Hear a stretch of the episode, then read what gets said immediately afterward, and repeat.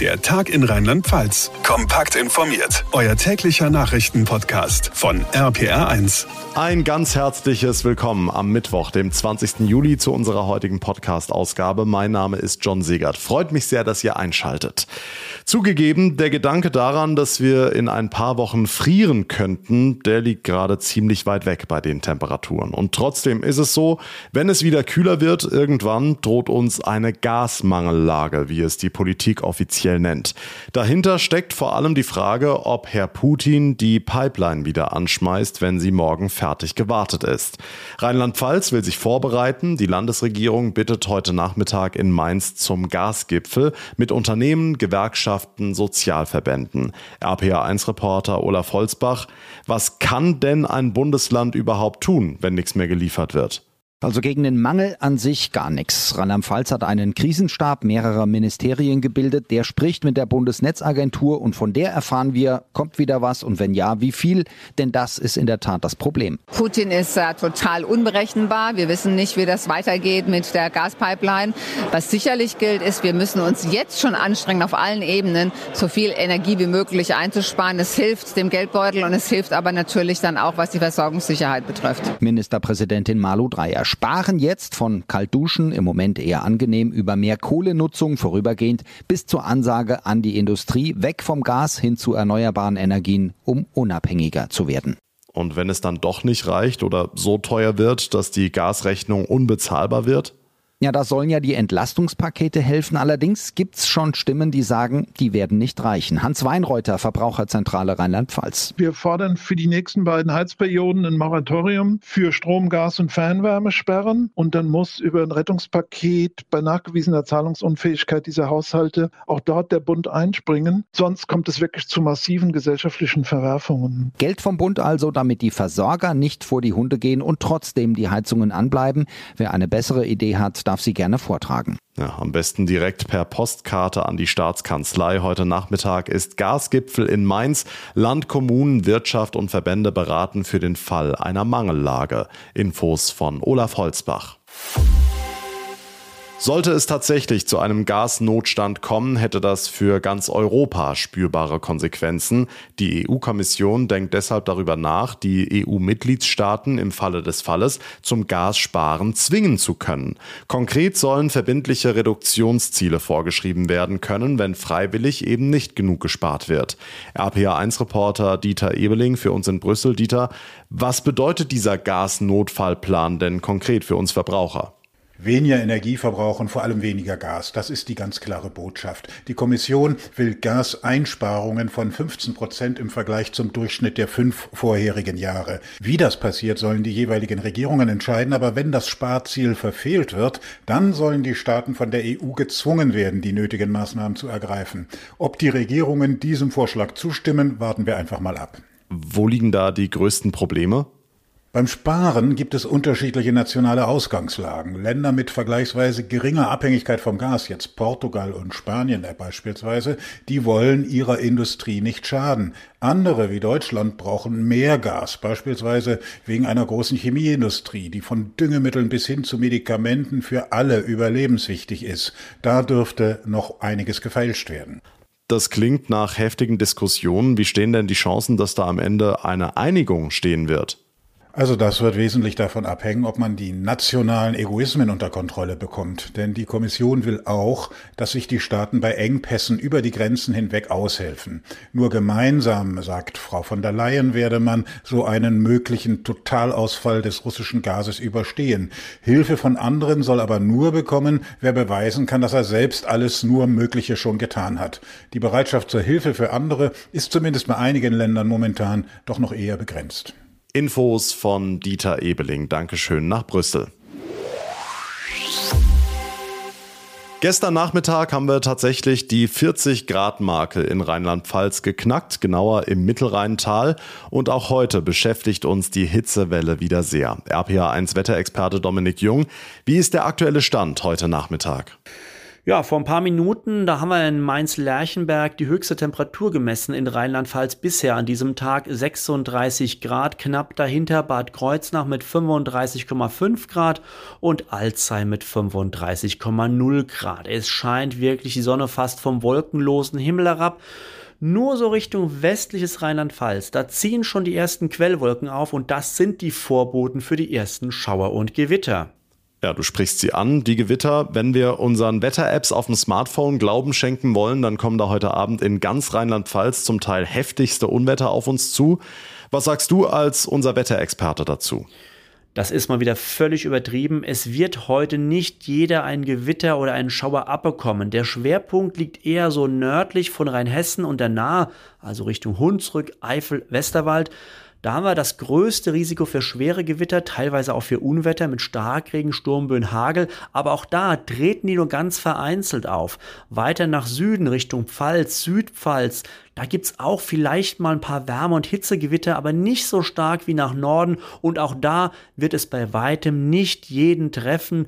Daher heißt es besser mal ab und zu einen Blick nach oben werfen. Da ist man manchmal besser dran als mit so mancher Wetterwarnung von der ein oder anderen Wetter-App. Die Einschätzung von Dominik Jung. Dank dir. Und die Hitze wird auch hier im Podcast weiter eine zentrale Rolle spielen, denn schon Anfang der kommenden Woche soll es ja wieder knapp 40 Grad geben. Wir wollen deshalb morgen in einer Spezialfolge ausführlich über die Auswirkungen dieser Megahitze sprechen. Was machen die Temperaturen genau mit uns, mit uns Menschen, mit den Tieren? Wie sehr leidet unsere Natur, unsere Landwirtschaft unter der Hitze und vor allem unter der anhaltenden Trockenheit? Können sich die Böden überhaupt noch mal irgendwann davon erholen oder gibt es da dauerhafte Schäden. Außerdem geben wir Tipps für euren Garten, den Balkon, für den Sommerurlaub, wie ihr bei euren Reisen einen kühlen Kopf bewahrt und welche Rechte ihr habt, wenn euer Urlaubsort beispielsweise gerade von Waldbränden bedroht wird. All das morgen Abend ganz ausführlich in einer Spezialausgabe hier im Podcast. Jetzt geht's aber erstmal hier weiter mit weiteren Meldungen aus der Region. RPA 1, die Rheinland-Pfalz-Reporter.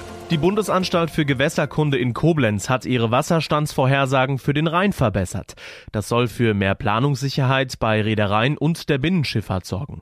Mit der neuen 14-Tage- und 6-Wochen-Prognose könnten die Betriebe effizienter auf Niedrigwassersituationen reagieren, heißt es. Bundesverkehrsminister Wissing begrüßte die Maßnahme. Die Binnenschifffahrt sei ein elementarer Bestandteil vieler Transportketten. Felix Christmann aus Koblenz. Hier im Eifelkreis sind rund um Prüm und Arzfeld gleich mehrere Phosphorgranaten aus dem Zweiten Weltkrieg gefunden worden. Die erste Granate hatte schon gestern in Sengerich einen Brand ausgelöst. Der konnte von der Feuerwehr aus Eschfeld gelöscht werden. Ein paar Stunden später ist dann bei Waldarbeiten bei Sellerich eine zweite Granate aufgetaucht. Die konnte gefahrlos abtransportiert werden. Heute Morgen hat sich dann wieder im Wald bei Sellerich eine dritte Phosphorgranate entzündet. Eine Polizeistreife aus Prüm versuchte noch den Brand zu löschen. Die Granate explodierte allerdings trotzdem. Die Beamtinnen mussten mit leichten Vergiftungserscheinungen im Krankenhaus Krankenhaus behandelt werden. Die Polizei warnt deswegen erneut, dass die Phosphorgranaten aus dem Zweiten Weltkrieg teils schwer zu erkennen sind. Sie können sich auch nach vielen Jahren im Boden plötzlich selbst entzünden. Der Hackerangriff auf einen Darmstädter IT-Dienstleister Mitte Juni hat nicht nur die Computersysteme der Mainzer Stadtwerke lahmgelegt und die Fahrpläne von Bussen und Bahnen durcheinandergewirbelt. Jetzt steht auch fest, dass sehr persönliche Daten von KundInnen abgeflossen sind. Es geht um Kontakt- und Zahlungsdaten. Man bedauere das außerordentlich, heißt es von den Mainzer Stadtwerken. Die Betroffenen würden in den kommenden Tagen schriftlich über die Einzelheiten informiert. Maike Korn aus Mainz. Eine Frau aus Worms ist Opfer von sogenannten Love-Scammern geworden. Unbekannte gaben sich auf einem sozialen Netzwerk als Superman und The Witcher-Darsteller Henry Cavill aus und baten die 58-Jährige um Geld. Der britische Schauspieler wolle sie besuchen und mit ihr ein Haus kaufen. Die Wormserin überwies einen niedrigen fünfstelligen Betrag. Die Polizei weist darauf hin, kein Geld an Personen zu senden, die man nie persönlich kennengelernt hat. Lea Wegerle aus Worms.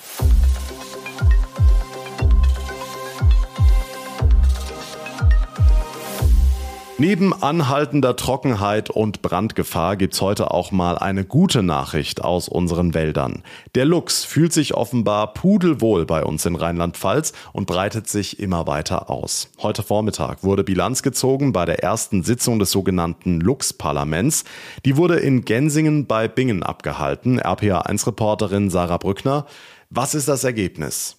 Ja, das Ergebnis ist, dass die Ansiedlung offenbar erfolgreich war. Von 2016 bis 2020 wurden 20 Luchse aus der Slowakei und der Schweiz im Pfälzerwald freigelassen, darunter zwölf Weibchen. Seitdem wurden mindestens 18 Jungtiere aus neun Würfen nachgewiesen. Dabei wurde auch festgestellt, dass viele Tiere bis in die französischen Vogesen wandern. 22 ExpertInnen haben sich in Gensingen über die Verbreitung und das Verhalten der Luchse ausgetauscht und sie hoffen, dass, so wörtlich, die Energie und der Schwung fortgesetzt werden. Dazu gehört auch, dass in Frankreich ein besseres Monitoring Monitoring mit Fotofallen organisiert wird, um die Luchse besser beobachten zu können. Nun hat man sich ja nicht zufällig den Pfälzer Wald ausgesucht für die Luchse vor ein paar Jahren, sondern ganz bewusst. Warum? Im Pfälzerwald finden Luchse hervorragende Lebensbedingungen. Es gibt nur wenige Straßen, die den Wald zerschneiden und die vor allem jungen Luchsen zum Verhängnis werden könnten. Außerdem gibt es ausreichend Rehe und Rothirsche. Das klingt jetzt bisschen makaber, aber die stehen nun mal auf dem Speiseplan der Luchse. All das sind gute Voraussetzungen, dass sich eine Population hier dauerhaft etablieren kann. Der Luchs wird heimisch in Rheinland-Pfalz. Die Infos von Sarah Brückner. Stellt euch mal vor, ihr könntet das WM-Tor von Mario Götze von 2014 aus seiner Perspektive nochmal erleben oder im Elfmeterschießen die Parade des Torhüters, die eurem Club den Sieg rettet und alle Spieler rennen auf einen zu. Das könnte bald, zumindest in der Bundesliga, Realität werden, denn aktuell werden Bodycams für Fußballer getestet. Ausprobiert wurden sie jetzt beim Testspiel des ersten FC Köln gegen den AC Mailand und RPA1-Reporter Thomas Stüber. Herausgekommen sind sehr spannende Aufnahmen. Also da muss ich als Fußballfan sagen, Wahnsinn. Das sind ganz, ganz andere Einblicke, die man da bekommt. Man steht mittendrin beim Eckball oder ich sehe das Tor aus wenigen Metern Entfernung. Ich höre auch alles, was die Spieler sagen und besprechen. Es wirkt so ein bisschen, als würde man an der Playstation, FIFA oder Pro Evolution Soccer im First-Person-View spielen. Alles wirklich sehr, sehr spannend. Diese Bodycams sind 200 Gramm schwer und in einer Weste unter dem Trikot angebracht, etwa auf Brusthöhe und im Trikot gibt es dann noch extra ein kleines Loch, damit die Linse durchgucken kann. Was für die Fans spannend klingt und es auch auf jeden Fall ist, sorgt bei einigen ExpertInnen für Skepsis. Timo Hübers, Spieler des FC, durfte so eine Cam beim Testspiel ausprobieren. Er sagte zum Beispiel, ja, war ganz lustig, aber es müsse noch einiges verbessert werden, bis es eine Dauerlösung wird. Ein anderer Punkt, die Weste könnte etwas die Bewegung einschränken. Ein anderer Spieler sagte zum Beispiel, dass es darin schon recht warm werden würde. Und was kein keiner weiß, was passiert, wenn ich den Ball mit der Brust annehme und der Ball dann auf die Linse fällt. Also alles eigentlich eine coole Idee, es sieht mega aus, aber braucht man das wirklich, das auch noch? Ich weiß es nicht. Aber bis es soweit ist, dauert es wohl auch noch ein paar Jahre. Auf jeden Fall lässt sich da schon eine ganze Menge Potenzial drin erkennen. Danke für die Infos, Thomas Stüber zu Bodycams für Fußballer.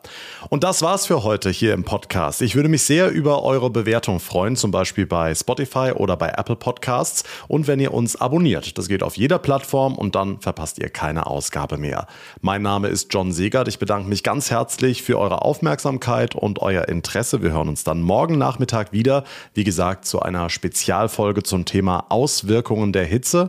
Bis dahin wünsche ich euch einen schönen Abend, hoffentlich nicht allzu hohe Temperaturen und vor allem bleibt gesund. Der Tag in Rheinland-Pfalz, das Infomagazin, täglich auch bei RPR1. Jetzt abonnieren.